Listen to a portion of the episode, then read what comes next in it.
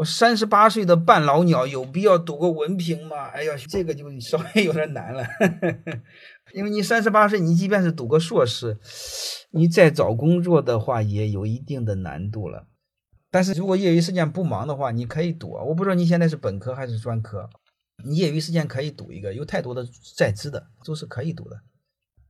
如果你要做管理的话，读个 MBA，有很多在职的 MBA，特别是很多国外的大学的 MBA。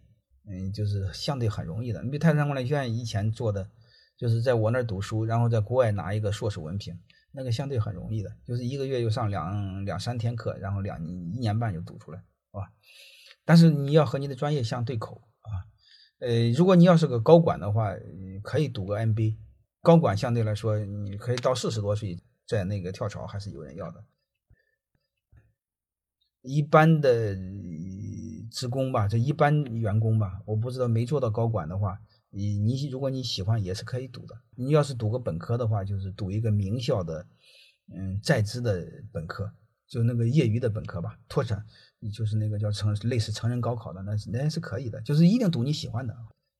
你比如你喜欢写作的话，就读个中文，就是你喜欢读是比有必要读的，但是你别和工作冲突，好吧？如果和工作冲突，就优先选工作。我就是给你这两点建议。